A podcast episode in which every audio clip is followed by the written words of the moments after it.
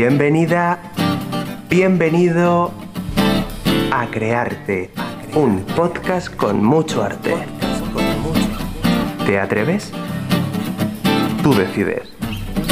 Relájate, escucha y atente a las consecuencias. Y atente a las consecuencias. Hola. Qué bonito tenerte aquí, que seas mi segunda invitada en, en mi podcast, en Crearte. Y nada, qué mejor que empezar que, que definiéndote. ¿Cómo, ¿Cómo te defines? Buah. Si tuviese que definirme en una sola palabra, por ejemplo, eh, creo que caos es la palabra perfecta para mí. Porque a diferencia de lo que dice la RAE ¿no? o, de lo que, lo que se puede pensar socialmente, eh, para mí el caos es una cosa maravillosa de, de, la que, bueno, es un problema quizás y un problema, un conflicto, algo que está en desorden, pero de ahí luego brota lo más grande, ¿no? Como la solución a, a cosas que no te habías ni siquiera planteado. Entonces soy un poco caótica. Sí. Caótica. Artista caótica, ¿no? Podríamos decir. Sí, porque ni yo misma sé definirme, ¿no? Eh, cuando me preguntan es como, bueno, pues puedo decir que soy poeta, que ahora me he metido a dibujar un poco, ilustro algo, eh, bailo algo, eh, toco algo, voy un poco como tocando muchas muchas ramas, pero al final es como que me encuentro un poco en, eso, en descubrir cosas nuevas y, y no sé, ilusionarme, ¿no? Por, por, por cada cosa que me haga sentir de alguna manera. Jo, qué guay. Sí, la verdad que, que, bueno, pensé en ti porque solamente viéndote en Instagram es que se ve, bueno, que eres creadora de, de contenido, de poemas, poesía, eh, haces ilustraciones ahora que las he visto muy chulas, que nacen de, pues de dentro, porque se nota que no son ilustraciones que buscan la perfección, sino que buscan la sinceridad que buscan que calen tanto como te cala a ti lo que estás plasmando ¿no? en esa ilustración. He visto que tienes un poema en Spotify que lo subiste hace, hace una semana, hace dos semanas, ¿no?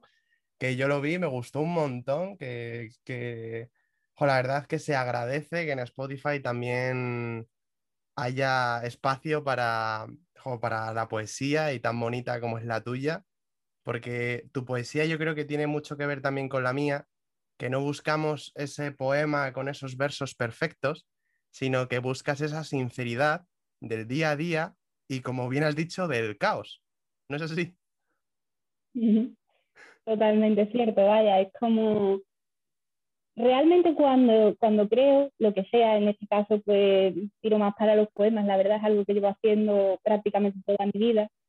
Eh, y, y bueno, pues al final es como que empiezo a escribir y, ni yo misma sé lo que estoy haciendo hasta que no lo termino, ¿no?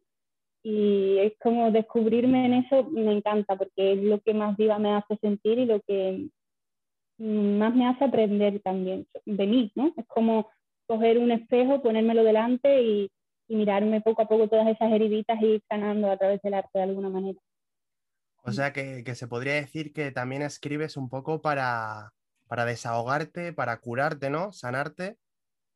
Y, y, claro, la poesía al final no es más allá que, que el reflejo de, de, nuestra alma, ¿no? De nuestro interior. Y claro, hablando, hablando de alma, perdona, quería también eh, hablar un poco del cuerpo, porque veo que, por ejemplo, yo bueno, soy actor, obviamente uso mi cuerpo como herramienta, pero a ti te he visto en, tu red social, en Instagram, que utilizas muchísimo tu cuerpo, ¿no? ¿Crees que hay una conexión alma-cuerpo ahí? Creo que sí, creo que mi alma no, no podría ¿no? desempeñarse en ese mundo si no fuese por el, por el cuerpo ¿no? que se, del que se me ha dotado. Y ya que lo tengo, pues lo aprovecho y sobre todo lo experimento, porque es como es un viaje. Cada vez que me embarco en, crear contenido, bueno, esto es el que se ve, el que no se ve ya eso te puedes imaginar, muchas veces digo yo, pero madre mía, qué locura acabo de crear, ¿no? Y es un poco, para mí va muy ligado, va muy de la mano, porque al final lo que puedo expresar con el cuerpo es lo que se termina viendo más físico, más, mm, más material, ¿no? Por así decirlo, y creo que a la hora de enviar un mensaje, eh, pues, no sé, cualquier expresión artística que se haga desde, desde pues eso, ¿no? Desde esta fisicalidad, creo que aporta mucho más a, lo que se quiere decir. Oh, qué guay. ¿Y de qué está hecho tu cuerpo y tu alma? Pues cuando lo sepa, te lo cuento. Estoy eh, en pleno descubrimiento de todo eso. Estoy. Sí, y has encontrado. No, que si habías, habías encontrado ya algo, ¿no? Aunque sea un destello de lo que puede contener. Pues sí y no, porque cada vez que creo dar con una respuesta, se me cambian todas las preguntas y es como volver a empezar de nuevo y, no sabría, no sabría bien explicarte esto con palabras. Es como que trasciende un poco más todo. Pero sí, bueno, al final con mi arte lo que trato es de crear esa unión, ¿no? Ese vínculo entre, ese perdón también, ¿no? Entre mi, yo más visceral y, y, bueno, esa parte más íntima o más, más niña que, que, bueno, que yo intento a toda costa que siga flotando y que permanezca viva, porque al final es lo que soy y bueno. Sí, eres, al final el arte es la exposición de que estamos vivos, ¿no? Eh, alguien lamentablemente muerto no puede hacer arte. Entonces hay que aprovechar ahora, el presente, porque mañana no sabemos dónde vamos a estar. Entonces, me parece súper guay porque cada vez que veo algo tuyo, algún vídeo, escucho algo, es como que me transporta a la hora, a, ahora mismo, a decir, Jope Peter, pues, no sé, crea, eh, inspírate, muéstrate ahora, porque mañana a lo mejor no vas a poder, sánate ahora, no lo dejes para mañana, ¿no? Es como muy de ahora, tu, tu arte es como de, ahora mismo estoy yo en el patio y me pongo a bailar o a tocar el ukelele o a, o a recitar porque sí, porque quiero, ¿no? Vives mucho en el ahora. Intento, intento porque eh, yo no sé si es condición de artista, condición de Carolina, no sé si es condición de ser humano, pero lo cierto es que solemos estar mucho en la cabeza pensando en lo que va a pasar, ¿no? Preocupados con esa anticipación o incluso por lo que ya pasó o por lo que ya fue y se nos olvida ¿no? ese momento en el, que, en el que solo existo ahora y el momento para arreglar lo que quiero que venga o, o, para subsanar aquello que ya hice mal o que, bueno, pues aprendo de eso, lo cojo, lo transformo ahora y, y lo utilizo para cuando lo necesite, ¿no? Un poco. Oye, ya llevo, llevo ya varias noches, fíjate con esto, ¿eh? Soñando, bueno, soñando, teniendo pesadillas de que la vida en general o mi vida se va a acabar dentro de poco y es como que me está advirtiendo de decir, aprovecha el ahora, aprovecha el ahora. Qué fuerte, ¿eh? Y que justo conectemos ahora con, con el ahora, como es esta, esta charla, este creando con. Y tú cómo, cómo vives los sueños? ¿Tú sueñas mucho?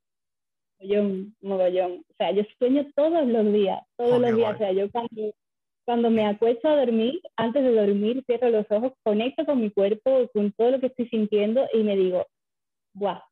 Mm, mm, estoy feliz por haber vivido el, día que he vivido, como que lo repaso mentalmente y luego digo, y ahora me dispongo a descansar, pero de verdad, o sea, en profundidad, y a vivir otra aventura, porque yo, aunque duerma, eh, sigo viviendo, ¿no? Y, luego esos sueños, pues los llevo toda mi vida prácticamente escribiendo sobre, mi, sobre el sueño y la vigilia.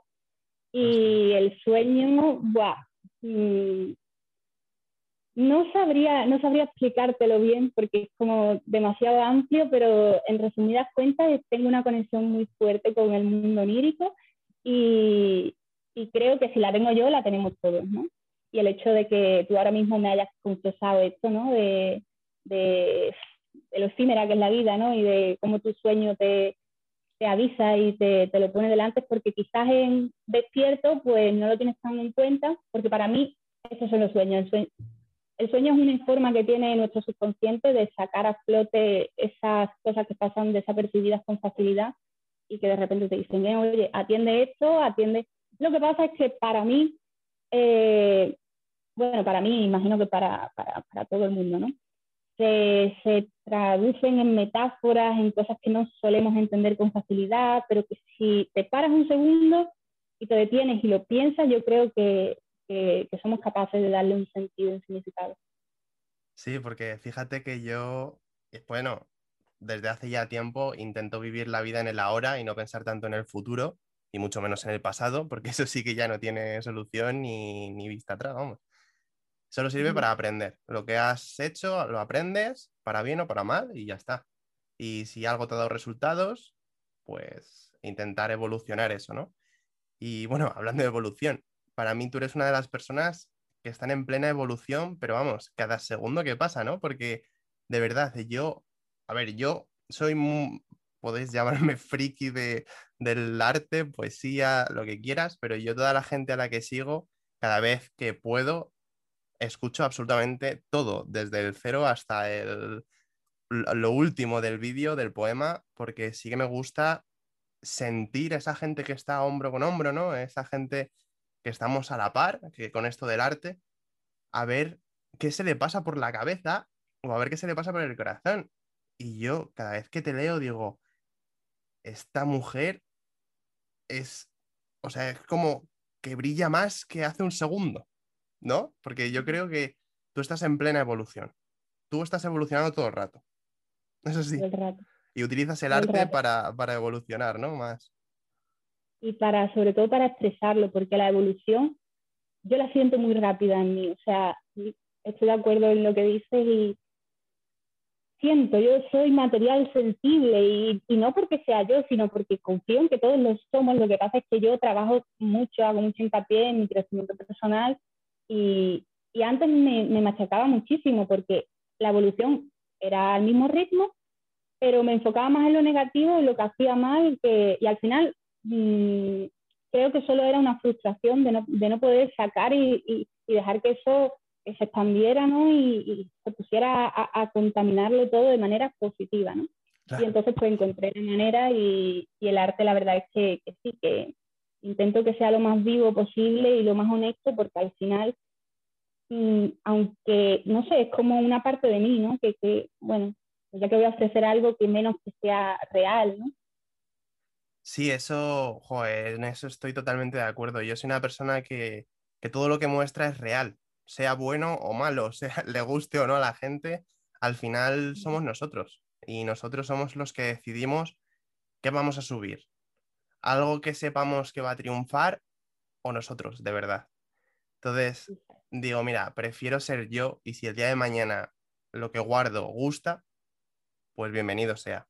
Si no gusta, no se me habrá quedado la, la espinilla de decir, ay, es que he subido sin ser yo y ahora quiero ser yo.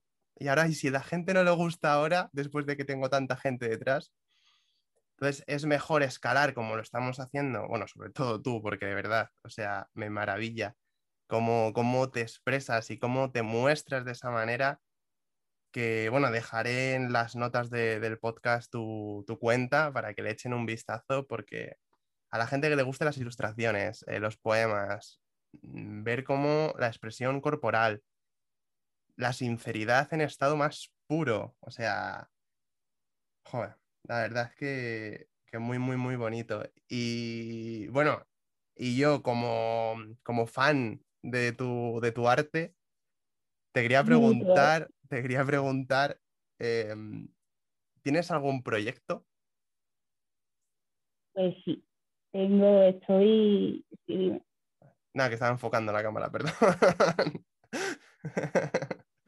Que, eh, que sí, que estoy metida en, en, varios proyectos y hay uno que me hace muchísima ilusión yeah. y es que, bueno, del que ya tú sabes, ya, ya, eh, he escrito un poemario wow. y lo he enviado a un concurso y bueno, estoy esperando a ver que me digan algo y tal, pero igualmente, pase lo que pase con ese concurso, pues mmm, voy a publicarlo.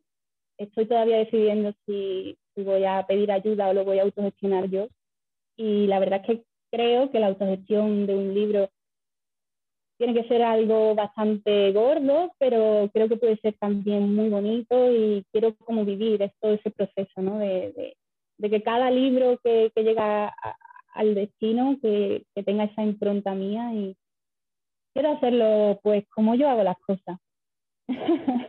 Pues mira, fíjate, siendo sincero, eh, bueno, me parece una idea maravillosa, además muy de tu estilo. Mm, no sé, es como muy tú.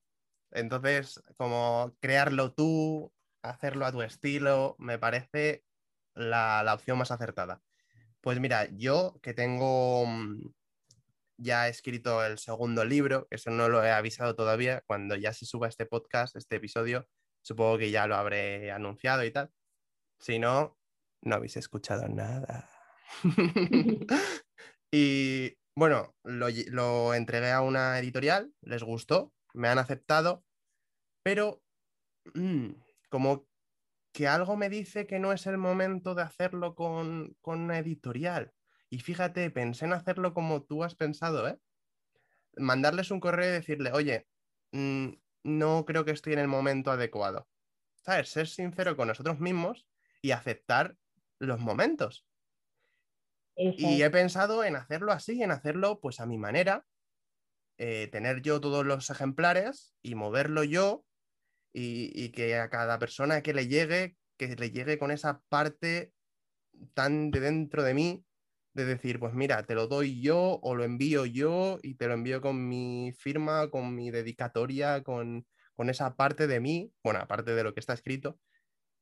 Entonces, a lo mejor esto es una señal para que luego mande el correíto y, ¿eh? nos pongamos, y nos pongamos los dos a currar, que eh, según he estado mirando, tiene, tiene curro, pero merece la pena.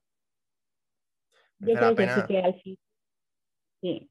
Vamos, no lo, no lo he hecho, pero la sensación que tengo, las ganas de querer hacerlo, ¿no? Creo que, que puede ser muy gratificante. Es como escribir eh, un, libro ya de por sí es bastante satisfactorio, ¿no? Y es como, vamos, que te voy a contar yo a ti que ya vas por el segundo, ¿no? Sí, sí. cuando sentí que lo había terminado fue como tener un hijo, ¿no? Y, fue una sensación de decir, wow, es que he creado algo desde cero y, y me he leído mi libro muchas veces antes de enviarlo, también para corregirlo y tal, pero era como, cada palabra me define a la perfección y, joder, es que he creado algo que se va a quedar aquí cuando yo me muera. Y, sobre todo que venda más o venda menos, o da igual, es que eso da igual, con, con el hecho de que al final eso se materialice y sea un libro y esté en, en la estantería de cualquier casa que no sea la mía, ¿no? Y de saber que, que, que, igual dentro, ahora mismo igual no triunfa, pero igual dentro de 30 años un niño lo coge y le encanta, ¿sabes? Y es como, tío, qué bonito, ¿no? Poder entrar en la casa de la gente así y, formar parte de, no sé, me parece algo precioso, la verdad. Sí, sí, bueno, un mensaje para los autores nobles que quieran, pues, publicar algo suyo, sea lo que sea, novela, poesía, lo que quieran. Solo decirles que no lo hagan por el dinero ni por ser famosos, porque de verdad, o sea, un libro es muy difícil que triunfe porque sí, porque además en la época que vivimos los libros como que han sido relegados a un segundo puesto, donde las tecnologías pues han ganado la partida. Eso no quita que no se vendan, ¿eh? porque se vende mucho, porque quieras o no, un libro siempre será un libro y es de los regalos más bonitos que te pueden hacer. Yo siempre lo he dicho, por favor, si no sabéis qué regalarme, regaladme un libro, un libro. Y ya está, me da igual de qué sea, me lo voy a leer. Que me guste o no, eso ya dependerá pues de lo que, pero después de leerlo. Y claro, yo quería mandarles que de verdad, tener materializado tu trabajo, o sea, el momento, porque bueno, cuando lo estás hablando con, yo en mi caso con la editorial, que te mandan por, inter, por Gmail, te mandan cómo va quedando, tal, y tú, ah, qué guay, no sé qué, no sé cuánto, vale. Pero de repente un día te llega una caja con no sé cuántos ejemplares, la abres y ves ves tu libro y tú dices, soy padre, soy, soy papi, llamadme papi, mientras lo acaricias. Y es, de verdad, es como uno de los momentos más bonitos que recuerdo de mi vida, el momento de abrir esa caja, hacer y ver ahí, no sé cuántos ejemplares me enviaron, no sé si fueron 100, pero verlos ahí y es como, wow, satisfacción al máximo. O sea, wow, de verdad, o sea, cuando a ti te pase, te vas a acordar de estas palabras porque, wow, es que es inefable, te lo prometo, o sea, es que no se puede, no se puede describir ese momento de tenerlo en tus manos y saber que estará en las manos de otras personas y que lo leerán. Y, y qué sentirán cuando te lean. A lo mejor les gusta un poema, a lo mejor otros no, pero, pero con que les guste uno solo, una frase que les cale muy dentro, que les mueva, ¿no? Que les mueva ahí, que les cree un terremoto de, sentimientos y emociones. ¡Wow! ¡Qué sensación! De verdad. A mí mucha gente me ha hablado de que les ha gustado, de que se lo siguen leyendo a día de hoy, porque al ser cortito se lo pueden seguir leyendo. Algunos, algunas personas los tienen en su mesilla de noche, que a lo mejor se lee un poema antes de acostar, ha estado debajo de árboles en Navidad, o sea, ha sido regalos, eh, cumpleaños, bueno, bueno. La piel de gallina, vaya. Pues eso te pasará a ti. Además, si has sabido plasmar lo que eres tú en, esos poemas y en ese poemario en general, de verdad, no sé si triunfará porque no, no lo sé, como esto va así. Por muy bueno que sea, puede que no triunfe. Pero sin duda, sin duda va, va a calar muy dentro. De, por lo menos de tu gente más cercana. Y de verdad, eso no tiene precio, no tiene nada. Así que a tope con el proyecto, de verdad. Y ¿tienes más? ¿Más proyectos así a largo plazo?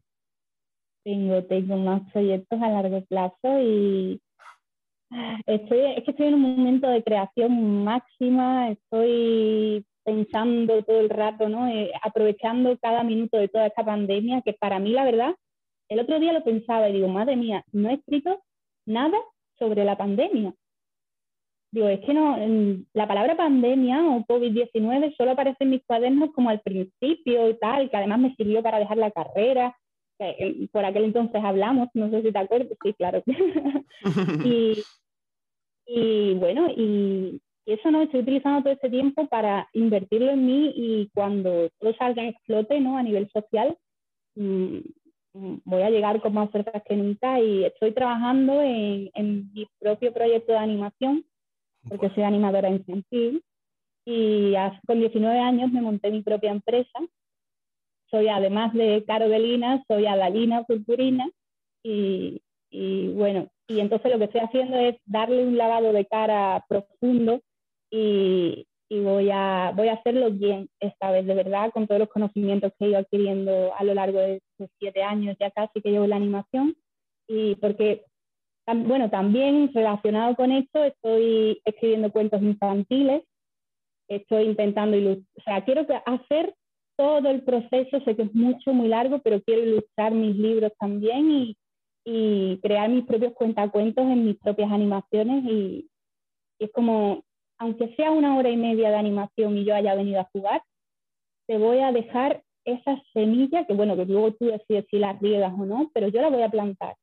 Y, no sé, creo que para acabar con, todo este sistema no se puede empezar desde arriba, sino más bien hay que empezar desde abajo y, y nuestros pequeños no son de alguna manera los que más tarde pues pues mandarán y, decidirán por nosotros y bueno, creo que es una buena forma de, dejar parte de mi legado aquí.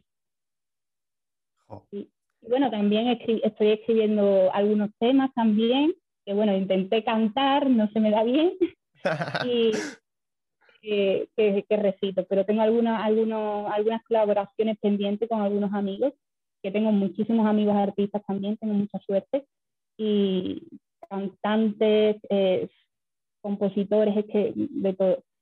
Y, me siento muy afortunada por la familia que, me arropa, ¿no? Qué guay, eso es importante, ¿eh? de rodearte de gente al final con tus, con tus mismas aficiones y como es el arte, joder, rodearte de artistas es que te da un, un abanico de posibilidades de, de abarcar muchas más ramas, ¿no? del arte, ya sea como tú dices, yo tampoco canto muy bien, pero estoy deseando hacer algo cantando. ¿Por qué? Por, probar, por descubrir. Imagínate, ¿eh? imagínate que, surge algo de, ahí que mueve a alguien. Que, que, mueve a alguien o que va a mover a alguien y que si no lo hago, no, no le va a mover eso. ¿Sabes? Yo creo que, en esta vida hay que atreverse. No se puede hacer todo perfecto. Si es que no se puede. Que no canto bien. Bueno, pero más sentimiento que yo, ¡fua! difícil ponerle, porque le voy a poner el 100%. ¿Sabes? Cada uno tiene como su, a ver, su arma, ¿no? Su, su don, su potencial de decir, vale, hay gente que tiene una voz espectacular pero que luego no, no sabe cómo mostrar ese sentimiento, lo que, lo que le genera esa canción. Y hay otra gente que tiene mucho sentimiento, que ha tenido que, bueno, que nuestros padres no nos diseñaron bien la voz. Y claro, y claro, tenemos que, yo voy a voz y canto, voy a, a un curso, voy, además hoy tengo por la tarde, y estoy mejorando un montón en la respiración, en la forma de potenciarla, ¿no? Y, jo, la verdad es que recomiendo mucho eh, dar clases de voz y canto porque, a ver, no creo que acabe siendo un profesional del canto, ni mucho menos. Hay gente que canta muy bien, que nace con eso ya, y tú dices, dame un poquito. pero, pero bueno, se, se mejora. Al final la voz es un músculo, es como como el que entrena el brazo. Al final el bíceps va a salir solo si lo entrenas todos los días y tal. Así que tú vas, tú das clase de algo o... Yo eh, en primero de carrera di técnica vocal y la verdad es que tocamos cosas que yo no sabía ni que existían y fue como, wow, sé que no voy a ser cantante en mi vida porque es verdad que mis cuerdas vocales las sobre están un poco ahí limitadas y que bueno, Está bien, está bien, porque si no también me metería a cantar y es que creo que no me daría la vida. Entonces, está genial así. Pero sí, o sea, me, me sirvió mucho. Luego también estuve trabajando en, una radio en Sevilla y me sirvió muchísimo para, bueno, la adicción, ¿no? Y todas esas cosas que se deben tener en cuenta a la hora de, de trabajar con la voz, que es muy importante. ¿no? Sí. Y ahora, ah, mm, has hablado antes sobre el don y quiero darte mi propia teoría sobre cómo encontrar el don de ah, cada uno. Por favor, por favor. Creo, porque, bueno, yo he estado investigando mucho sobre el mío, porque también al final he tenido muchas dudas, ¿no? De decir, bueno, pero esto me gusta, lo hago, pero, mm, pero realmente es lo que tengo que hacer, ¿no? Es como es, es mi propósito de vida o esto es a lo que yo tengo que dedicarme en cuerpo y alma. Y, bueno, leyendo mucho, informándome, he descubierto, he desentrañado una fórmula que para mí me sirve y cuando me siento más perdida, eh, recurro a mi infancia, ¿no? Y dentro de mi infancia pienso, em, ¿qué es lo que a mí más feliz me hacía, ¿no? ¿Qué, es aquello que lo que yo más disfrutaba, ¿no? Y recuerdo que cuando empecé a escribir, era como si el mundo desapareciese, concentrarse en un estado de éxtasis total y, una conexión entre el papel y yo. Y, entonces considero que si en este caso yo he sido capaz de encontrarlo recurriendo a mis recuerdos de la infancia, todo el mundo puede y, y bueno, que aquello que se te dio bien de pequeño y que disfrutabas haciendo y que además no volcaba juicios porque todavía no tenías esas creencias limitantes en tu en tu cabeza, ¿no? De alguna manera programadas, pues yo creo que por ahí está el camino. Y que cuando vamos creciendo nos vamos olvidando de esa parte infantil, esa parte que, que sabía jugar, que sabía vivir en el presente, ¿no? Que, los niños no piensan, los niños hacen. Y, y, y yo creo que por ahí está el camino. O sea, ser el adulto que necesitabas cuando eras pequeño y, ir de la mano con este niño pequeño, no olvidarte de él y, jope, creo que el camino va en esa integración de los dos y porque al final somos eso, ¿no? Sí, pues fíjate, yo con eso la verdad que mientras estabas hablando estaba yo rememorando un poco la infancia a ver qué era, que era lo que más me gustaba. Bueno, aparte del deporte, que por culpa de que me rompí la rodilla dije chao a todo el deporte.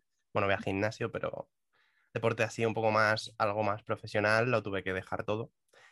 Pero eso, bueno, me llevó a conocer a un montón de gente a través del arte, del curso de monitor que hice por eso, tal, tal. Bueno, al final todo pasa por algo, yo, en mi opinión, yo creo que al final es así, bueno o malo. ¿Tú también lo crees? También. Creo, y además creo que en eso también hay un arte, ¿no? En, el fluir con lo que te va pasando y decir, bueno, pues acepto esto tal como viene y creo que sea mm, al final la clave o no, es una buena forma de vivir. Sortear un poco, ¿no? La vida y decir, bueno, me ha pasado esto, he perdido el tren, pues es porque no tenía que ir, porque tenía que pasarme esto y luego me tenía que encontrar con aquella persona y, todo está bien, ¿no? Al final. Coyo, hay momentos en los que dices, mm, me cago en el todo, pasa por algo y, pero luego sí que es verdad que, joder, yo ha habido momentos en mi vida en los que, por ejemplo, lo que tú dices, he perdido un tren y he dicho, no puede ser. De repente me subí al siguiente y había una mujer perdida que no sabía a dónde ir y vino a preguntarme. Entonces saqué el móvil con el Google Maps, le estuve diciendo tal, tal, en inglés, que esta era la mujer eh, inglesa. Y, y digo, joder, si no hubiera perdido el tren, no hubiera podido ayudar a esta mujer, por ejemplo. Bueno, y así un montón, un montón de cosas que, yo me quedo como, al final es eso, tu vida no va a peor, simplemente cambia, toma, toma un desvío, se va, tardará un poco más, pero llegará o no, o a lo mejor no tenía que llegar. Es como, wow, ¿por qué? ¿Por qué? ¿Por qué? Pues al final yo creo que es eso, que, que todo tiene que pasar por algo. Hay gente muy hater de, este estilo de, de, vida pero también te digo que este estilo de vida ayuda bastante a, entender por qué pasan las cosas y, aceptarlas. Porque si no te empiezas a comer el coco de, ¿y por qué no tal? ¿Y por qué no sé qué? Y vaya mierda de día, porque, ¿sabes? Y es como, wow, wow, wow, wow, wow. Y te quedas un poco loco de decir, eh... Y, jo, la verdad es que este tema es súper interesante, ¿eh? el tema de cómo tomarse lo que te va pasando en la vida es algo muy importante que, poca gente te enseña en este mundo. Y por desgracia es que es de lo más importante, porque la vida no es un guion perfecto que digas, mira, hoy vas a trabajar, te va a salir todo genial y te vas a volver a casa. A lo mejor vas a ir a trabajar y pincha tu coche. Y tú, wow. Y ahora tengo que hacer unas llamadas que no tenía que planeadas, que no sé qué, pedir ayuda, tal. Bueno, bueno, bueno. Y al final eso, el colegio no te prepara. El colegio te dice pum, pum, pum, pum, y ya está. Al final lo vas descubriendo, ¿no? Lo vas descubriendo tú y, y así surge. Mm. Y, bueno, y con el tema de antes, de, lo que has dicho del don, estuve yo pensando mientras hablabas en, mi infancia y sin duda alguna eh, había algo que me encantaba, que me sigue encantando, y es hacer reír a la gente. Fíjate, ¿eh? fíjate, yo, yo siempre he tenido bueno, aparte de que considero que tengo una rapidez mental mm, muy, muy grande, porque como que tengo mucha ocurrencia, eh, dicen algo y se me ocurre algo con qué contestar, tal, tal. Y, hijo, yo creo que está un poco asociado ese tipo de humor que yo tengo de, decir todo ahí, pumba, súper bien hilado, pero yo creo que hilándolo, eh, es, no es que me gustara mucho hacer reír a la gente, sino que me gustaba y me gusta hacer sentir a la gente. ¿Sabes? Es como no dejarles impasibles. De yo estoy hablando contigo y me gustaría que algo circulara dentro de ti. Que de repente, como has dicho antes, piel de gallina o sonrisas, risas, lágrimas en algún momento, con el teatro, con todo y con mis poemas, al recitarlos, yo creo que, hacer sentir es mi, parte favorita de, ser humano, de poder hacer sentir a la gente. Sí, sí. Y yo creo... No, yo creo que, el arte es un poco eso, ¿no? Es el querer plasmar algo en la otra persona, ¿no? Eh, hacer sentir a la otra persona. bueno, yo te quiero hacer una pregunta. Uy, has dicho que como que tu don es ese, ¿no? Pero, o sea, ¿qué tienes que hacer? A ver, a ver si me explico bien. Tú eh, a, ti te encanta, a ti te encanta o siempre, desde pequeño siempre te ha gustado mucho hacer sentir a los demás, ¿no? ¿Y qué haces? Bueno, ya lo sé, pero quiero que, lo, que, me lo digas tú, ¿no? ¿Qué puedes hacer con todo lo que tienes para hacer sentir a los demás? Pues fíjate, eh, a mí lo que más me gusta y lo que creo que más hace sentir a la gente es eh, la sensibilidad. La sensibilidad, la vulnerabilidad y la sinceridad, yo creo que son tres, tres cosas, tres capacidades que tenemos las personas, y yo creo que todos, mm, a lo mejor más o menos potenciadas, pero todos, que, que si las juntas, puedes crear un maremoto en la persona que tengas enfrente. Porque si yo de repente te miro a los ojos ahora, a través de esta pantalla, y te digo, oye, me flipa lo que haces. O sea, de verdad.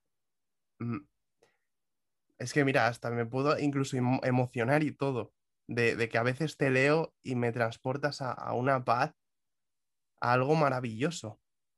¿Sabes? Es como que, que a veces calas tan dentro que mi corazón se sienta abrazado por ti. Ya, qué bonito, ¿eh? Me llega, ¿eh? Me llega. Lo ves, es como, yo creo que, se, porque ser sensible y vulnerable, y te estoy siendo totalmente sincero, con toda la sensibilidad y vulnerabilidad que yo pueda llegar a tener. Y es la verdad. Y, y ¿qué de malo hay en esto? Porque no suele, no suele pasar, ¿a que no? A que no te suelen coger a alguien y te suele, oye, mm, como que hay un bloqueo. Yo creo en la, sociedad. Tiene mucho miedo a sentir, a dejarse, ¿no? A, a, dejarse afectar y al final negando las emociones que sentimos, pues, pues, al final nos estamos negando la vida desde mi punto de vista. Mira, yo cuando tengo emociones negativas, porque también las tengo, a pesar de que soy una persona muy happy flower, ¿no? Eso es lo que, se, lo que intento ver, o sea, lo que intento mostrar. También muestro mi mierda, pero de alguna manera la mierda yo primero me la trabajo en casa, luego la transformo y le doy otra salida, ¿no? Y cuando me llegan emociones negativas, pues, pues también me dejo atravesar por ellas y, y, me abro un canal y me digo, Carolina, pues si sientes miedo, si sientes celos, si sientes envidia, si sientes cualquier cosa que, que te pega por dentro como, como si fuera alquitrán, ¿no? Simplemente lo dejo, lo dejo estar, lo dejo que me atraviese y, bueno, ya cuando toque fondo, pues veré si me quedo un ratito ahí, si estoy a gusto, si decido por fin ya impulsarme y salir con, con un aprendizaje de la mano. Normalmente yo siempre vinculo, eh, mira, para mí el ser humano mm, es un ser pensante, pero a la vez que piensa, siente, ¿no? Y si estoy todo, todo el rato pensando y en la cabeza, no me estoy permitiendo sentir. Y muchas veces cada pensamiento para mí tiene ligado una emoción. Si paso demasiado tiempo con el mismo pensamiento, me lo voy a creer. Voy a creer que eso que pienso lo estoy pensando yo, cuando realmente yo solo soy la que observa lo que pienso, ¿no? Y, entonces, pues ese sentimiento se me pega. Y si no soy capaz de identificar que, que, no es algo que me defina, porque las emociones no son estáticas, sino que es algo que, que ocurre en el momento y que es algo volátil, que, que, viene y que va, y que igual que puedo estar enfadada, ahora estoy feliz y que no pasa nada, que tanto lo bueno como lo malo pasa, ¿no? Y que, como tú dices, la vida no es un guion preestablecido. Y además, qué aburrido sería si todo fuera maravilloso y si todo fuera. No tendría sentido, porque la luz no existe sin la oscuridad y viceversa, y, bueno. Totalmente. Además, tengo un poema de, eso. sí, sí. En el que le pregunto a la sombra qué sería de ella si no existiera la luz, ¿sabes? Y, y viceversa. Y al final al final es eso, es que tanto pensar, aparte de que agota la mente, e-, existe un filtro predeterminado que esta sociedad te implanta en el cerebro de haz esto que está bien, bien visto, y no hagas esto que está mal visto. Bueno, yo, a ver, supongo que ahora la sociedad irá avanzando un poco en el tema de, de mostrar tus sentimientos, por lo menos yo como monitor de, un grupo scout, yo lo, doy a ver que, que yo lloro, que tengo sentimientos, que a veces estoy enfadado, a veces estoy triste, a veces estoy feliz, contento, y que no pasa nada, porque somos así, somos una Macedonia de sentimientos por dentro. Mm. Y, y yo creo que, que yo cuando era pequeño, joder, la verdad es que yo no decía que a mí me gustaba la poesía, lo decía limitadas veces, en todo caso, porque era como, wow, poesía, obviamente poesía es sentimiento, porque al final la poesía la escribes desde dentro. Y, mostrarte así tan, tan vulnerable, yo creo que fueron las clases de, de interpretación las que me ayudaron. Fíjate, hace tres años, contaos, ¿eh? las que me ayudaron a abrirme en canal y decir, oye, que, que tú no eres así, que así es como te han hecho creer que eres y que debes ser para ser aceptado.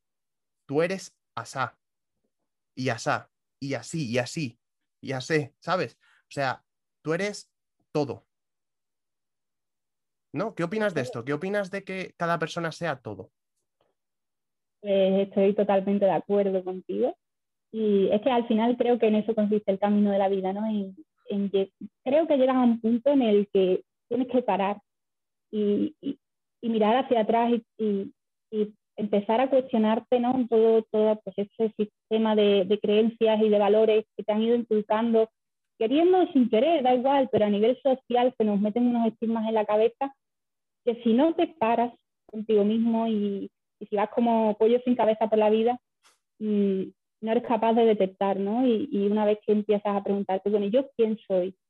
Eh, eso, ¿no? Mucho de lo que hablamos de, decir, pero si esto no lo he decidido yo, o sea, pienso esto, pero realmente lo pienso o lo pienso porque me han dicho que debo pensarlo, ¿no? Total. Y también, también creo que, que bueno, que vivimos en un estado de dualidad, ¿no? El, el bien y el mal, lo bueno y lo malo, lo que está bien y lo que está mal y al final es eso, es una integración de todo, como dicen, ¿no?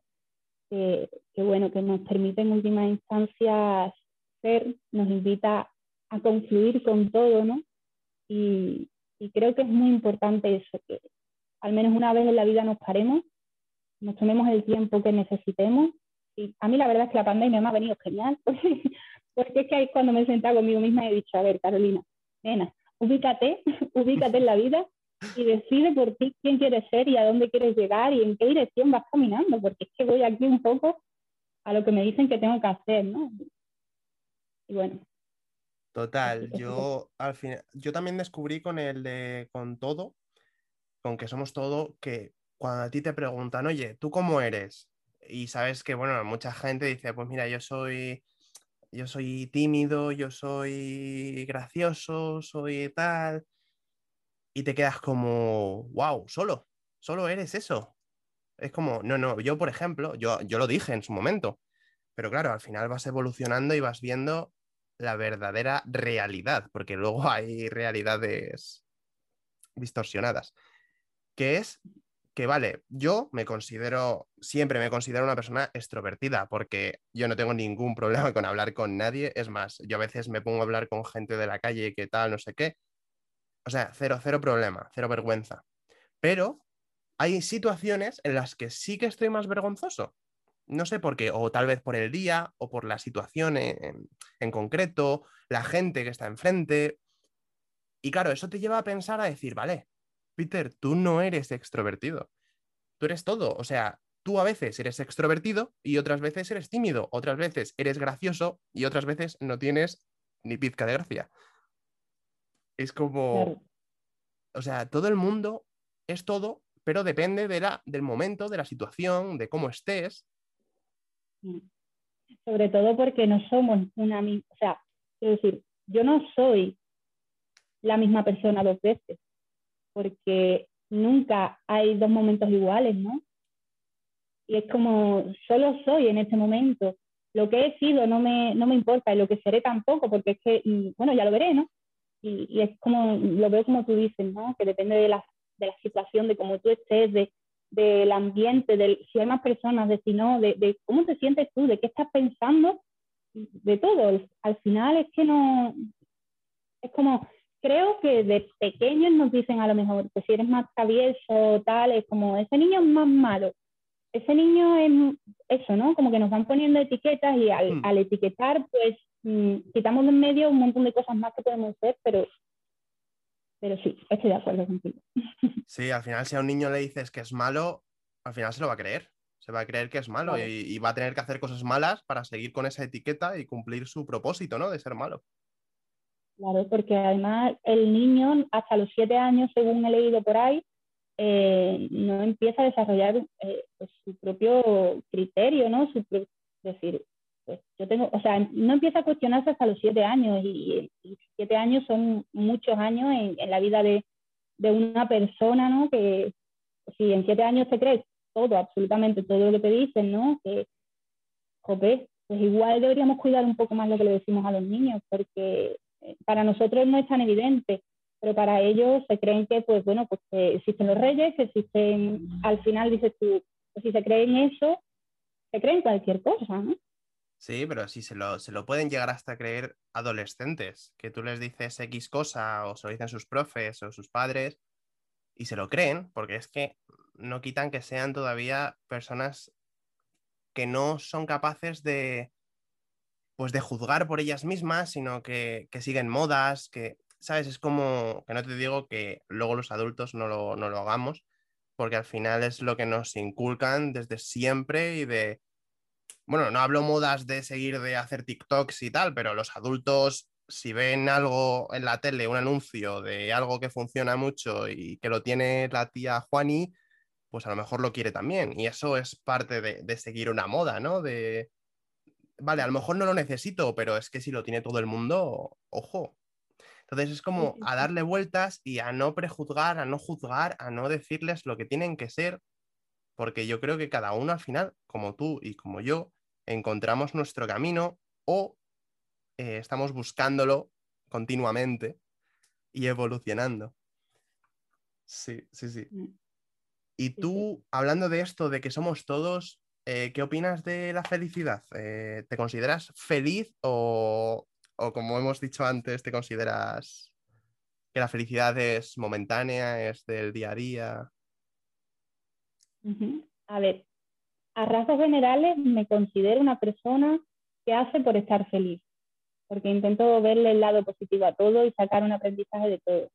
Y luego, a nivel un poco más de momentos particulares, puedo decirte que sí que tengo más momentos felices al día que, que malos, pero porque yo me esfuerzo mucho en que esos momentos, porque no, para mí no es lo que te pasa, sino cómo te tomas lo que te pasa. Y, eh, y lo que te pasa es un hecho totalmente neutro. O sea, que soy yo la que le está dando un valor a esa situación, ¿no? Que es mi perspectiva, mi prisma, eh, el que lo ve de una forma mm, o de otra. Entonces, para mí la felicidad como tal, como estado de estado vital no existe, pero, pero sí que en momentos particulares del día sí que se puede obtener, ¿no? Y, y que muchas veces no necesitamos que venga vinculado a nada, sino que más bien es desde, desde dentro, de sentirte pleno y lleno y, contento, ¿no? Y en, en, armonía con todo lo que está sucediendo a tu alrededor. Qué guay.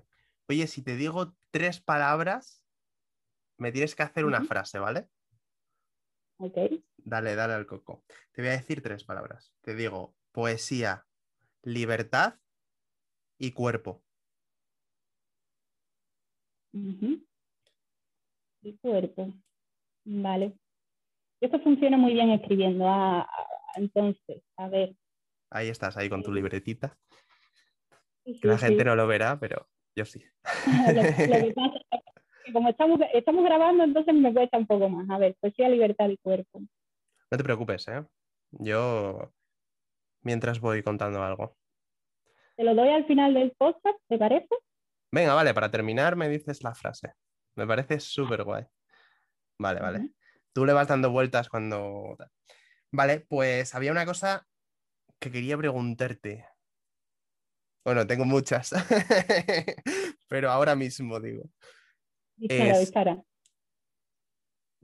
¿qué hacemos aquí hablando? ¿Qué hacemos aquí hablando? Wow. ¿Qué hacemos aquí? ¿Por qué estamos hoy hablando y por qué lo está escuchando ahora mismo la gente? No, no lo entiendo. Por alguna razón que desconozco y que seguramente nunca llegué a conocer, porque si hay algo que estoy aprendiendo en estos últimos meses eh, a nivel personal, profesional también, pero sobre todo personal, es que me estoy dando yo una caña a mí misma que cuando me acuerdo del vídeo, cuánto he trabajado hoy. Eh, yo he aprendido a, bueno, estoy aprendiendo más bien porque todavía no, no, consigo hacerlo y es a no preguntarme cosas que no sé responderme. Porque en el momento en el que encuentre las preguntas va a venir la vida y me, las respuestas va a venir la vida y me va a cambiar las preguntas. Considero, es como el aprendizaje que tengo que hacer de algo, si lo tengo que hacer, lo haré. Y si no, mmm, ¿para qué me voy a complicar yo la vida preguntándome cosas que no sé si voy a llegar a responder? ¿no? Sí, sí, yo siempre, digo, yo siempre digo que la preocupación es sufrir dos veces. Porque sí, si te preocupas de algo que ya has hecho, es como, por mucho que te preocupes, no va a cambiar el resultado. Si ya lo has hecho, es como el que se preocupa por un examen. Y digo, mira, deja de preocuparte, ya lo has hecho. Lo que tenga que ser, será. Si has suspendido, pues mira, sufrirás en el momento en el que veas la nota y dirás, oh, si has aprobado, ¿para qué vas a estar sufriendo banalmente? O sea, sin motivo. ¿Por qué? Entonces digo, en esta vida obviamente es imposible no preocuparse por ciertos temas, a lo mejor médicos, de la familia, etcétera. Pero, pero sí que es verdad que te llegas a preguntar de cuántas veces o cuánto tiempo hemos estado sufriendo de más. ¿No? De ¿por qué? ¿Por qué he estado sufriendo yo estos tres días en los que ha tardado en darme la nota cuando podría haber estado pensando ya en el siguiente examen a lo mejor o pensando en el momento en el que estaba con mi pareja, con mi amigo, disfrutando ahí en vez de dándole vueltas y es tiempo que al final no ha sido de calidad por culpa de esa preocupación que no iba a cambiar absolutamente nada. ¿Tú, tú te, suele, te sueles preocupar o...? A ver, de manera inevitable al final creo que es una condición, ¿no? Sí, humana, sí, sí. Pero cuando me veo mmm, como, ¿cómo te digo? Cuando me veo demasiado agobiada por un mismo pensamiento, cuando, cuando noto que, que algo me está rondando la cabeza demasiado tiempo y que además me está generando angustia, eso lo identifico como preocupación y ahí o sea, paro, corto el pensamiento y digo, ya, o sea, ya no lo voy a pensar más. Lo he pensado cinco minutos y no lo voy a pensar más. Y intento conectarme al, al presente pues a través de la respiración o intento sentir de verdad todo lo que siente mi cuerpo, ¿no? Y, o los olores también me sirven mucho, el incienso me, me ayuda mucho a conectarme conmigo. Las velas también. A mí me pasa mucho con, con la música. La música para mí es como muy es como muy guía para mí. Eh, yo me pongo, a lo mejor estoy preocupado, estoy estresado por algo, me pongo música y hay cierta música que ya la tengo detectada que me cambia un poco por dentro y no es instantáneo, pero sí que es verdad que, que me va generando otra forma de estar, ¿no? Otro, me va dando bienestar o por lo menos me va calmando para neutralizar un poco lo que tengo ardiendo dentro y me va apagando un poco el fuego que nunca viene mal apagar fuego interno por lo menos alguna vez que otra, porque si no es que arde, arde y te acabas quemando por dentro. Y la, música, la verdad es que la música para mí es muy importante, es muy importante, que es otra forma de arte, súper bonita, no digo toda la música, pero, pero bueno, al final toda la música te genera algo, ¿no? Sí. Yo también pienso eso, sí. ¿Y qué tipo? Que... No, que te iba a decir que qué tipo de música te gusta a ti, ¿Qué, qué sueles escuchar o qué estás escuchando ahora mismo, ¿no? Porque yo no tengo ningún estilo así de música que diga, Buah, esto me encanta, pero sí que va por momentos. De repente estoy escuchando 20.000 veces la misma canción y no sé, ahora mismo estás así con algo de decir, Buah, en bucle. Ahora mismo, bueno, yo es que con la música también soy súper extraña. Desde pequeña siempre he tenido unos gustos muy dispares y sobre todo porque yo la música la relaciono mucho con las personas y con, con los momentos que vivo. Es como que no me empeño tanto a lo mejor en buscar música nueva y sí que me quedo más con canciones antiguas o, o eso, ¿no? Canciones que haya escuchado, que haya descubierto según qué persona. Y, por ejemplo, hay eh, Green Valley para mí es como que me transporta y hombre libre también estoy escuchando últimamente mucho, que me gustan mucho sus composiciones y generalmente escucho música española porque es el idioma que entiendo, ojalá entendiese más, ¿no? Pero música española y, que tenga un mensaje. Necesito que, que, me digan algo, ¿no? Y que me, que me inspiren. Qué guay. Yo en lo de la música española estoy bastante de acuerdo, porque a mí la música, que también escucho música de otros, de otros países, pero si lo entiendo es como que me cala más. Si lo entiendo mm. perfectamente en inglés me defiendo, pero tengo que estar más atento. En cambio, la música española es como que me entra más y cada frase que dice en tu idioma es como, uff, te va, te va generando y nutriendo de, cosas muy, muy sanas, ¿no? Es como, por ejemplo, yo estoy escuchando ahora mucho a Marwan, supongo que le conocerás, poeta además, es poeta y, músico, cantante, cantautor, más que nada y la verdad que es que tiene unas letras. a, mí, su canción favorita. ¿Cuál es? ¿Cuál es? Un día de esto. Es una canción que, tiene. La mía no me acuerdo. Es que hay algunas. Eh, bueno, ahora lo miro. Pero de verdad, o sea, tiene. tiene... Mira, lo voy a mirar ahora. Eh, que es que de verdad, o sea, tiene algunas. Conviene saber. Me gusta mucho porque es como que dice muchas verdades juntas. Es como, sí, sí. Y luego, las cosas que no pude responder. Ah, la, de, la del corazón. Bueno, bueno, es que de verdad, o sea, tremendo. Es que si no me pusieran copyright, las pondría ahora mismo todas. Porque de verdad calan mucho, sobre todo a mí ahora en este momento. Y además tiene una sensibilidad Sí, sí, ¿eh? pero yo creo que es porque al ser poeta como que genera mucho eso desde la poesía la lleva a la música y sabe expresarse muy, muy, muy, muy bien. Bueno, te voy a decir las últimas cinco cosas, ¿vale? Ok. Ah, bueno, ojalá fuera eterno, ¿eh? No descarto que en algún momento del podcast haga segundas partes con ciertas personas porque de verdad en otro mundo, ¿eh? Es que ha pasado una hora y yo sigo como si fueran cinco minutos, te lo prometo. Porque, tengo, que estar, porque tengo que estar atento de que no se me haga ahí súper mega largo, pero me pasaría otra hora, ¿eh? Bueno, que a lo mejor, a lo mejor, quién sabe, la vida es así, no hay guiones. vale, respuesta corta. ¿Cómo te ves en el futuro? ¿Haciendo el qué? Escribiendo. Escribiendo. Sí. ¿Te ves, por ejemplo, en, un escenario? Sí, por supuesto. Recitando. Y además me veo organizando, siendo mi propia manager, organizando mis propios bolos. Mm, me voy a llevar a mis colegas para que me toque aquí en directo y luego nos vamos a ir de cañas y, me veo así, me veo viviendo la vida y, siendo una artista así. Espero, espero tu invitación, ¿eh? Para participar. Ah, y yo te monto ahí, vamos, lo que haga falta. qué guay, qué guay.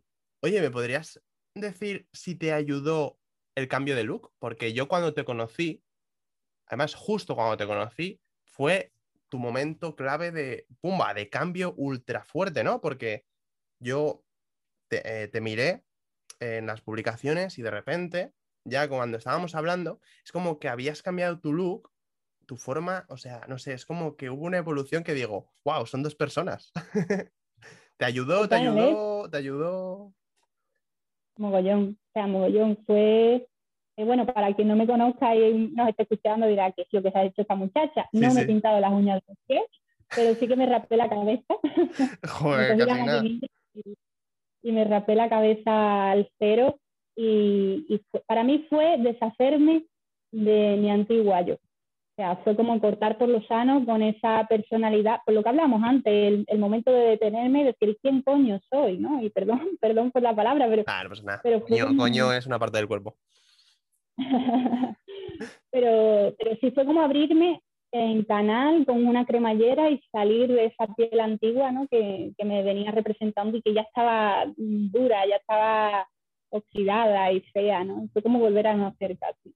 La sensación que tuve cuando, bueno, yo tengo por aquí delante una, una brecha, una cicatriz que me hizo mi hermana de pequeña, y pensaba que la tenía por detrás de la cabeza y cuando me la vi me puse a llorar de, como, pero madre mía, o sea, tengo esta cicatriz y no soy consciente ni siquiera de dónde está ubicada, ¿sabes?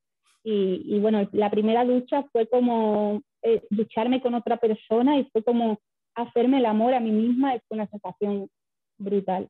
Sea, desde, desde ese momento yo dije, aquí estoy yo y, y no me frena nadie, vaya. Qué guay. ¿Y en, y en tu familia y círculo lo, cómo lo vieron? ¿Te aceptaron, no? Dijeron, pues si te ayuda a ti. Sí, me ace- bueno, me aceptaron y porque no les queda más remedio, porque al final es como mi madre se quedó un poco, la, hice videollamada con ellos porque yo vivía en Sevilla y les dije, mira, que esto es lo que ha pasado y se echaron las manos a la cabeza, pero me dijeron, bueno, es que ya sabemos cómo eres y cualquier día pues vienes con la cara tatuada, ¿sabes? O, o- Ay, que sí, así me aceptan un poco, sí, sí, sí, lo llevan bien.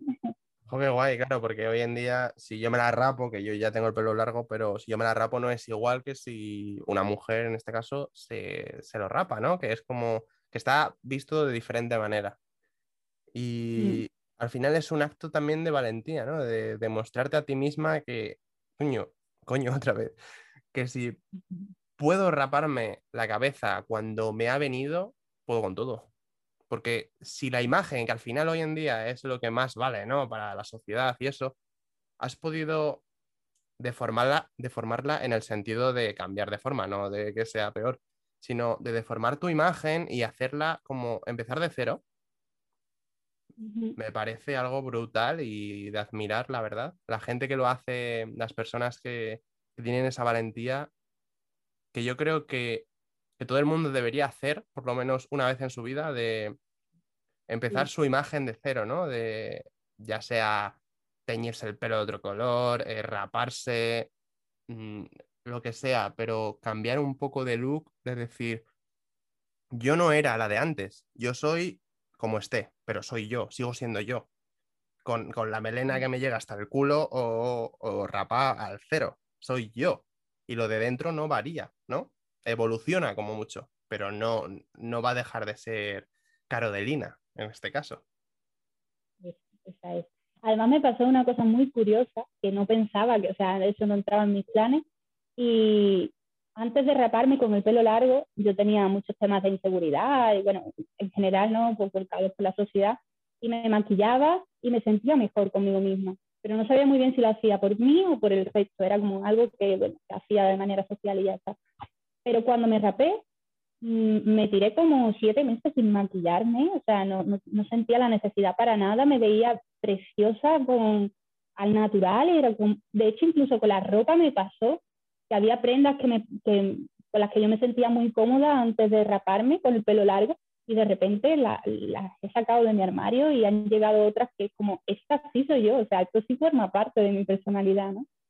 Y es muy curioso eso. Qué brutal. Al final, bueno, el maquillaje, yo tengo la opinión de, de, que obviamente las personas que se maquillan lo hacen porque ellas quieren, pero ese que ellas quieren viene con el filtro que hemos dicho antes que te impone la sociedad. Al final, yo opino que la verdadera libertad, o sea, el libre albedrío está, está trastocado por todas partes porque quieras o no estamos coaccionados por X cosas que nos han puesto nuestros padres, nuestros amigos, la sociedad en sí, profesores, compañías.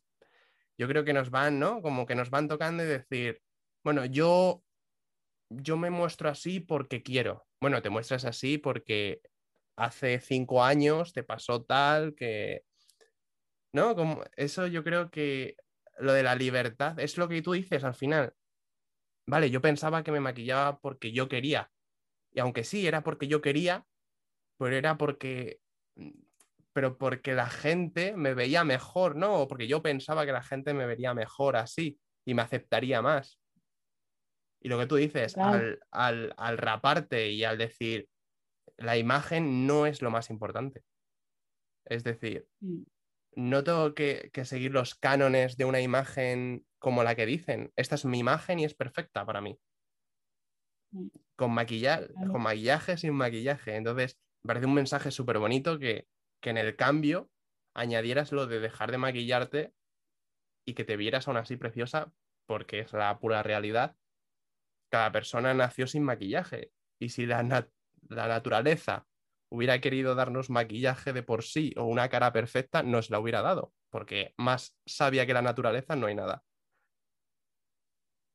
Entonces, entonces ese mensaje que, has, que has mandado ha sido súper, súper bonito y es lo que le intento yo inculcar a, pues, a mi grupo Scout, que es a la gente que tengo así más a mano, por así decirlo. Y, qué guay, qué guay, qué guay. Vale, Ahora una cosa que, bueno, que lo he visto mucho en, que lo palpo, ¿no? Lo siento en tus vídeos, como que me genera esto y es, Carolina, nosotros mismos, qué tensión, ¿eh?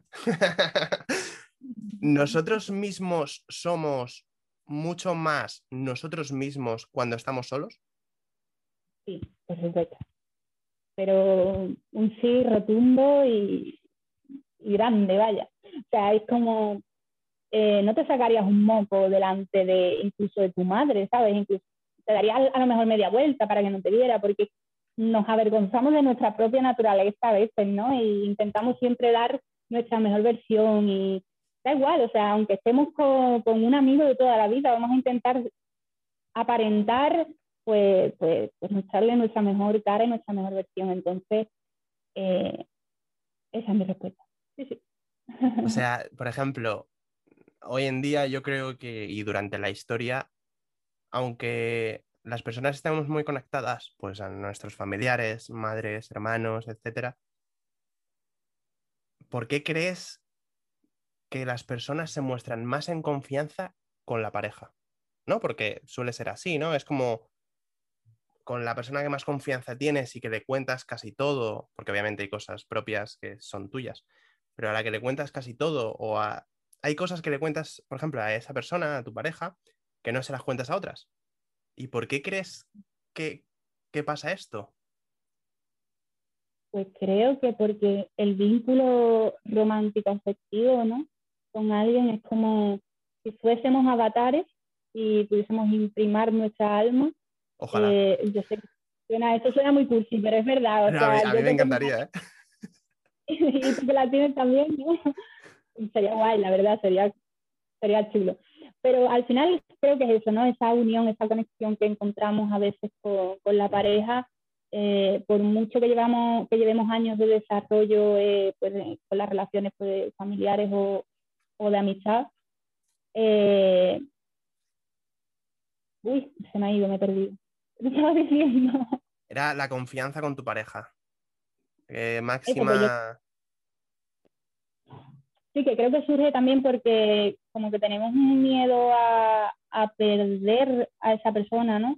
Y, o sea, tú con tu madre puedes permitir, tu madre, tu amigo, tu hermano, al final te permite, pues, eh, subirte un poco más quizás en el ego y, y como no dar tu brazo a torcer, porque de alguna manera crees que van a estar ahí para siempre, ¿no? Pero con la pareja es como que hay una fina línea que dices, ostras, pues igual mm, se puede ir, o igual, ¿sabes? Como que la relación de pareja tratamos de cuidarla más eh, por esa razón, cuando en realidad, desde mi perspectiva, creo que habría que cuidarlas todas por igual y ponerle la lupa a todas, porque al final son todas importantes, ¿no? eso es lo que pienso un poco.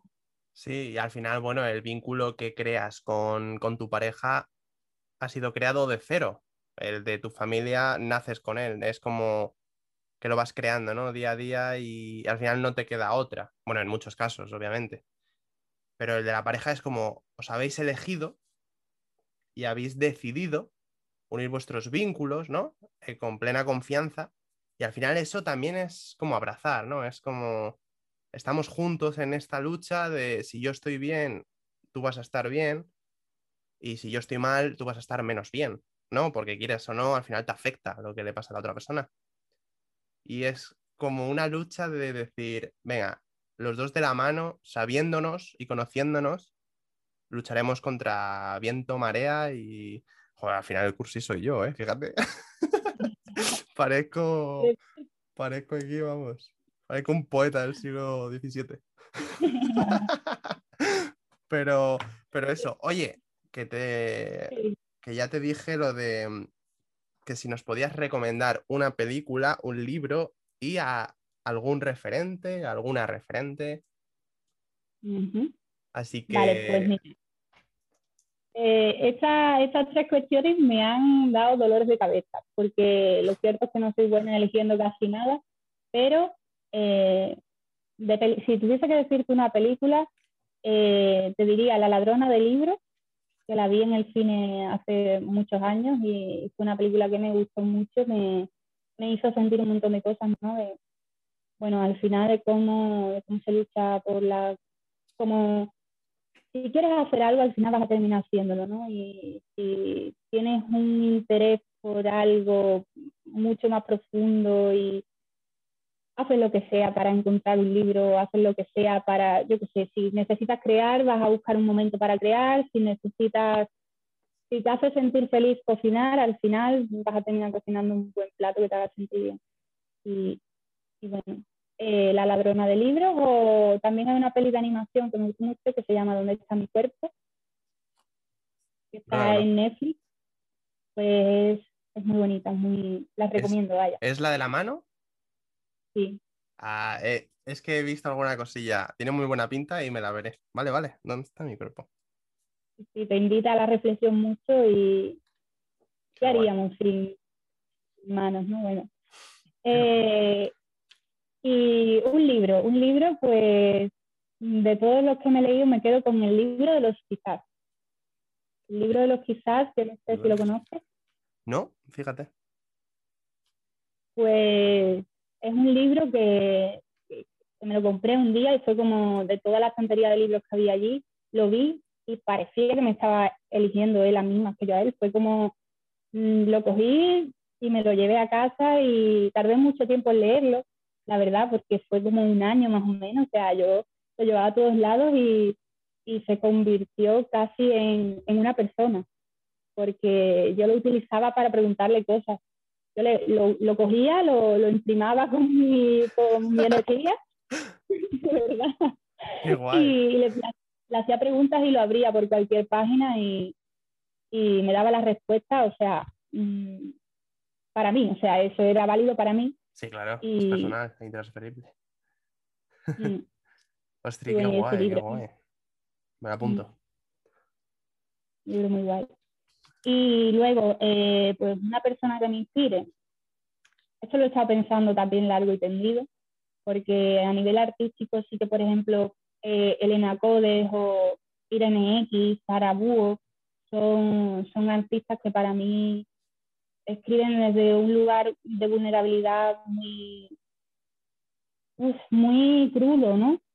Pero al final es que son ellas así y esta me gusta mucho, me inspiran mucho. Y luego eh, alguien así más cercano, mis abuelos, me, me, me inspiran un montón. Y, y luego, esto va a sonar un poco egocentrista, pero yo soy una gran fuente de inspiración para mí misma porque cuando me leo mm, me aprendo y, y, me descubro. Y se me va a apagar el móvil.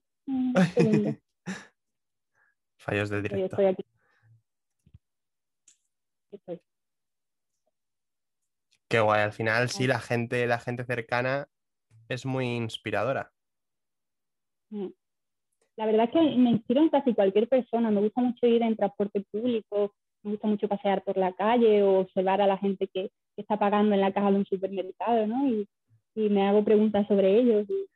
Pues no sé si estará implícito en, en, ser artista o creador, porque eso me pasa a mí. Continuamente estoy observando. Es como Fíjate que a mí me gusta ir mucho con la música, me pongo los auriculares, ¿no? Y voy caminando, pero a veces me apago la música, me quito los auriculares, me los guardo en el bolsillo y digo, voy, voy a sentir, a sentir pero plenamente, no solo visual, sino sonoro también.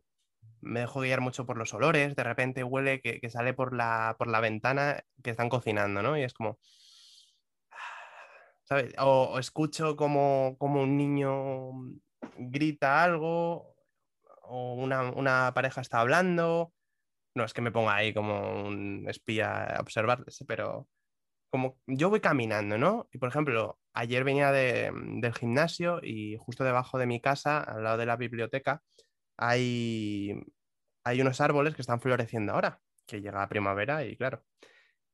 Y me detuve ahí y empecé a observar los bichillos, ¿no? Eh, las abejillas que hay, las hormiguillas, no sé, es como... Y dije, wow, qué bonita la naturaleza. Y, qué despacio, parece que va despacio, ¿eh? Y nosotros súper ajetreados de, tengo que esto, tengo que ir a esto, la agenda, a ver cómo voy de tiempo, tengo que ir ahora a clase, tal. Y ellos van a su ritmo, sin pausa, pero sin prisa. Es como... Estaban ahí, había un abejorro enorme, más grande que la flor casi, estaba posado ahí y digo, ojo, qué a gusto debe estar, ¿eh? Estaba ahí en la flor, tan a gusto, e, en su vida, y digo, ¿y qué estará pensando? Qué fuerte. Bueno, qué bueno, es verdad, ¿eh? Tengo, yo tengo un poema que escribí un día justo, y que me ha, me ha recordado, y, era justo eso, o sea, lo escribí en el momento y tal como lo escribí lo incluí en el libro y fue como, wow, y, hablaba eso, ¿no? Del momento presente y de cómo, de cómo las cosas siguen sucediendo. O sea, las nubes nunca, nunca van a ser las mismas. Eh, los coches que están aparcados tampoco. Eh, la persona que acaba de pasar por delante de mi casa tampoco, ¿no? Como todo sucede una sola vez y ya. Entonces, de nosotros depende de estar despiertos, de observarlo o, o no, o dejarlo pasar, ¿no? Sí, guay. Entonces, lo que hemos dicho, el presente, al final todo, todo se relaciona a eso, al presente, a vivir el ahora, a, a su velocidad, ni querer ir más deprisa ni más despacio, al final el tiempo es el que es. Y por desgracia o por, o por genialidad del tiempo, ni se para ni, ¿sabes? No se detiene nunca. Que a veces está guay y a veces no tan guay pero hay, que, hay que saber vivir acorde al tiempo, segundo a segundo. Y al aleteo de ese abejorro que se posó ahí estaba más a gusto que, que nada. bueno, y bueno, tenemos esa frase pendiente por ahí, ¿no? ¿Eh? La tengo, la tengo. Estoy deseando. Bueno, voy a recordar las palabras que eran poesía, libertad y cuerpo. A ver qué tiene Carolina para nosotros. Voy, ¿eh? Disparo. Dispárame. Hago poesía con el... Perdón.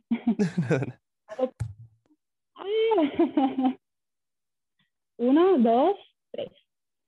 Hago poesía con el cuerpo que me transforma en libertad, porque como libro, libre es lo que soy, yo solo deseo volar.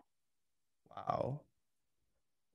Wow. Además son tres palabras que, que te vienen niqueladas para ti, ¿no?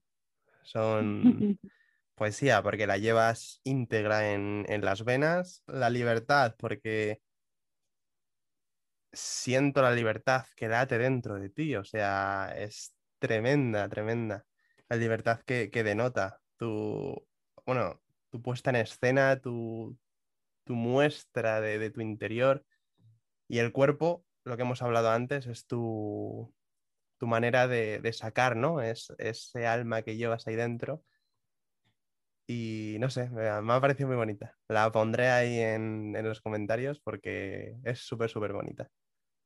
Pues nada, Carolina, ha sido un verdadero placer, pero enorme, haber compartido estas ocho horas contigo hablando. bueno, para mí han sido cinco minutos, pero bueno, me pasaría, me pasaría la mañana, la tarde y todo el día hablando contigo, porque eres una fuente de inspiración, una fuente de, realidad, una fuente de, pues eso, sinceridad poética que, este mundo necesita. Y nada, darte las gracias por haber aceptado la invitación y por haber compartido tu tiempo, que al final, como hemos dicho, es lo más preciado que tenemos, el tiempo, el presente, y haberlo compartido conmigo es un verdadero honor y placer y de verdad que, bueno, deseando que ya lo esté escuchando la gente y, disfrutándote y que se pase a ver tu trabajo porque merece la pena el que ya has hecho, imagínate el que queda por hacer. Pues muchas gracias de verdad a ti, Peter, por invitarme, por confiar en mí y por, todo, o sea, por, por, hacer esto posible, ¿no? Y, y, al final materializar pues un poquito el arte que tenemos dentro, ¿no? Y compartirlo. Pues muchas pues gracias. Un besazo. Adiós, Adiós gentecilla.